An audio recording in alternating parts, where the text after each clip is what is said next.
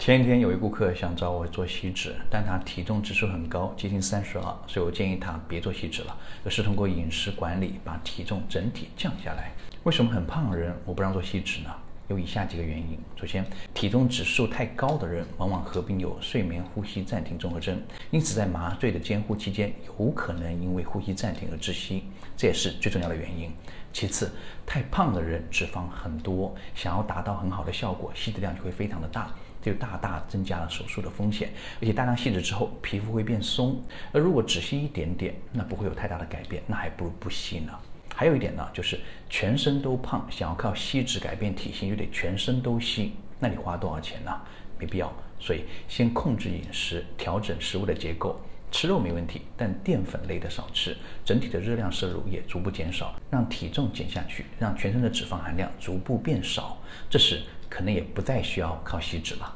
即使要吸，也只是需要针对那些怎么也减不下去的部位，或者说想要进一步塑形的部位，这样整个风险、花费、效果都要好很多。